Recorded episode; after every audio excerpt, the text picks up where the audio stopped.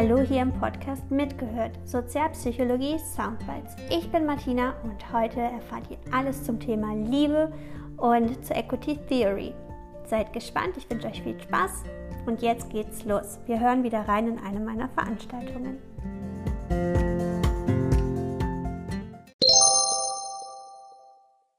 Wir lieben die Sozialpsychologie, oder? die Girls, ne, die will den Sugar Daddy haben und er möchte das Big Girl haben mit dem entsprechenden Taillen-Hüft-Verhältnis. Wenn wir weiter reingehen, wir gehen jetzt in die tieferen Beziehungen rein, in die intimen Beziehungen, gibt es auch natürlich zu unterscheiden die kameradschaftliche Liebe, wo es eher um allgemeine Gefühle der Intimität geht und dann natürlich die leidenschaftliche Liebe, wo es um intensive Sehnsucht geht, wo es um Erregung geht, wo Sexualität eine Rolle spielt. Sternberg hat die sogenannte Dreieckstheorie der Liebe entwickelt. Der sagt, es gibt ganz viele unterschiedliche Formen von Liebe. Entscheidend sind drei Faktoren. Das ist einmal die Intimität und mit Intimität meint er die Vertrautheit. Wie vertraut ist mir jemand? Dann meint er als zweiten Punkt die Verbindlichkeit, also welche Regelmäßigkeit ist dahinter. Und als dritten Punkt die Leidenschaft das Erotische. Der sagt, die wahre Liebe, die komplett vollzogene Liebe, die ist dann gegeben, wenn sowohl Intimität wie auch Leidenschaft als auch Verbindlichkeit vorhanden ist. Wenn alles drei vorhanden ist, dann ist das die vollzogene Liebe. Wenn es an einem dieser Punkte scheitert, dann haben wir eben die unterschiedlichen Formen. Also beispielsweise, wenn es keine Erotik hat, aber die Vertrautheit und die Verbindlichkeit, dann ist es die kameradschaftliche Liebe. Und so unterscheidet er die ganzen eben. Das sind irgendwie sieben oder acht unterschiedliche Formen. Wir halten fest, es gibt diese drei Variablen, die dafür verantwortlich sind, welche Form von Liebe wir fortfinden. Und es gibt eben unterschiedliche Arten von Liebe. Lee, Henrik und Hendrik haben sich auch mit dem Thema Liebe beschäftigt und die sagen, es gibt unterschiedliche Stile der Liebe. Es gibt einmal Eros. Eros ist die schnelle, leidenschaftliche, körperliche Liebe. So, dann ist es raus quasi und dann ist es auch schon wieder verpufft. Ne? Also schnell, leidenschaftlich, körperlich, zack, zack und danach ist wieder gut. Ludus ist eher die verspielte Liebe. Das ist eher, wenn man fast schon so ein bisschen kindlich. Man will dem anderen nicht schaden. Dann gibt es die sorgende Liebe die wächst zunehmend. Ich denke da jetzt mal eher so an Eltern und ihre Kinder, die sich auch sorgen, wenn die Kinder das erste Mal als Jugendliche ausgehen und sich dann Sorgen machen, dass die auch wieder gut nach Hause kommen. Dann gibt es Pragma, das ist diese ganz bodenständige, bodenständige, realistische, klare Beziehung. Dann gibt es die Manie, das ist quasi diese Besessenheit. Wenn Kids, ich weiß gar nicht, wer die Idole heute sind, Justin Bieber oder wen auch immer, total anhypen. Bei mir waren es eher Take That oder Backstreet Boys bei einer Freundin war es die Kelly Family. Das ist so ein bisschen manisch, ne? Also das ist so, da ist man besessen und wenn man auf ein Konzert geht und der, der guckt nur in die Richtung, dann kippen die alle reihenweise um. Ja, weil die so ein bisschen manisch an der Stelle dann auch sind. Und dann gibt es die Agape, das ist die selbstlos altruistische Liebe, eher spirituell. Das ist wie einige Götter verehren. Also etwas, was ein bisschen abstrakter ist. Im Endeffekt kann man sagen, ob wir jetzt über eine Freundschaftsbeziehung sprechen oder über eine partnerschaftliche Beziehung. Wichtig ist immer der soziale Austausch. Kosten und Nutzen müssen sich immer die Waage halten. Bei einer Freundschaft, aber auch bei einer Partnerschaft herrscht die sogenannte Equity Theory. Es muss die Norm der Fairness gewahrt sein. Wir sind durchaus imstande, für einen gewissen Zeitraum mal mehr zu geben in einer Partnerschaft oder einer Freundschaft als zu bekommen. Wenn sich das Ganze aber ewig hinzieht, dass man immer nur das Gefühl hat, man wird ausgenutzt und wenn man selber mal was hat, dann hat der andere nie Zeit. Und dann ist das der Grund, wo diese Fairness verletzt wird und dann würde man auch irgendwann aus so einer Beziehung mit einer hohen Wahrscheinlichkeit rausgehen. Man sieht, ausgewogene Beziehungen sind am glücklichsten, also wo Nehmen und Geben sich die Waage hält.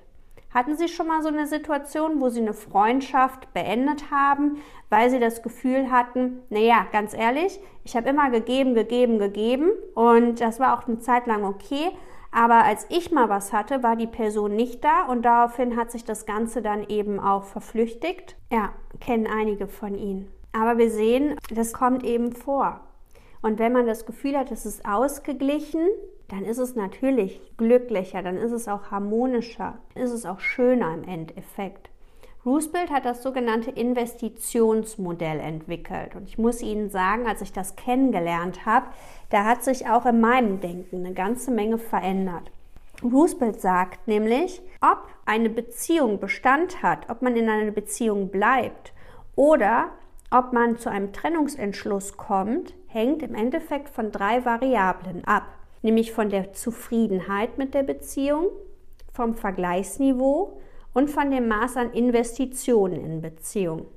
Der Roosevelt sagt, wenn ich zufrieden mit meiner Beziehung bin, wenn ich glücklich bin, wenn ich mich anerkannt fühle, wenn ich mich wertgeschätzt fühle, wenn ich happy bin, dann werde ich mich der Beziehung gegenüber verpflichtet fühlen. Das Ganze steigt, wenn ich wenig Vergleichsmöglichkeiten habe, wenn ich nicht noch zehn andere Typen habe, die an mir rummachen und wenn das Maß an Investitionen in die Beziehung hoch ist. Habe ich also das Verhältnis Zufriedenheit mit der Beziehung hoch, Investitionen hoch und wenig Vergleichsmöglichkeiten, dann werde ich in einer Beziehung bleiben. Habe ich aber genau das umgekehrte Verhältnis, bin ich eigentlich gar nicht zufrieden mit meiner Beziehung, bin unhappy, häufig heule ich, häufig bin ich unglücklich, dann gucke ich automatisch auch, was könnte denn ein Vergleich sein. Vielleicht melde ich mich bei Tinder an, vielleicht gucke ich bei Parship, was möglich ist. Vielleicht, wenn ich ausgehe und dance, quatsche ich Leute an dann ist das Vergleichsniveau höher. Kann aber auch sein, wenn man in einer Beziehung ist, wo Gewalt ein Motto ist, kann das Vergleichsniveau auch sein, da ist, es, ist der Vergleich schon besser, wenn man erstmal alleine wäre, wenn man da erstmal rauskommt.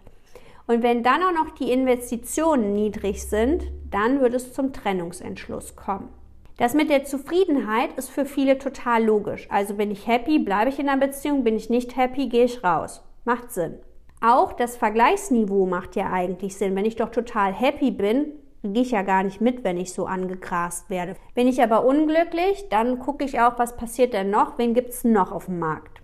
Spannend ist die Investition. Warum bleibt man eher in einer Beziehung, wenn man auch in diese Beziehung investiert? Und warum geht man eher aus der Beziehung raus und trennt sich, wenn es kaum noch Investitionen gibt? Viel etwas reingesteckt habe, dann ist ja die Hemmschwelle zu sagen, ich trenne mich davon oder ich schmeiße was weg, in Anführungszeichen, yeah. höher. Super. Genau. Also, wenn ich doch glücklich bin, wenn ich in jemanden gerade auch viel investiere, also gerade noch ein teures Geburtstagsgeschenk gemacht habe, ist mal überskizziert, ich stelle dir mal gerade noch einen Porsche vor die Tür, dann macht das ja für mich gar keinen Sinn, wenn ich mich am nächsten Tag trenne. Da habe ich ja 90.000 Euro in den Sand gesetzt. Wenn die Investitionen aber nachnehmen, ich sage nur das Stichwort Gutscheine sind gefährlich, dann kann sich das Ganze schon drehen. Also wenn man häufiger unzufrieden ist, man guckt schon wieder so ein bisschen nach anderen und investiert nicht mehr. Das heißt, zum Geburtstag gibt es eben einen Schokohasen und nicht den Porsche. Und man hat eine Fernbeziehung, sonst ist man jedes Wochenende zu dem anderen gefahren. Man hat aber eigentlich gar keinen Bock mehr drauf. Man sagt jetzt einfach, nö, pff, du kannst ja zu mir kommen, aber um ehrlich zu sein, wirst du, wirst du die Wohnung leer finden, weil ich bin mit meinen Freunden tanzen. Wenn man also in das Ganze nichts mehr reinsteckt, emotional oder auch tatsächlich kostenmäßig, dann sorgt das dafür, dass es eher zu einer Trennung kommen wird. Und auch das kann man sich mal wirken lassen. Das ist nämlich echt ein ganz gutes Modell.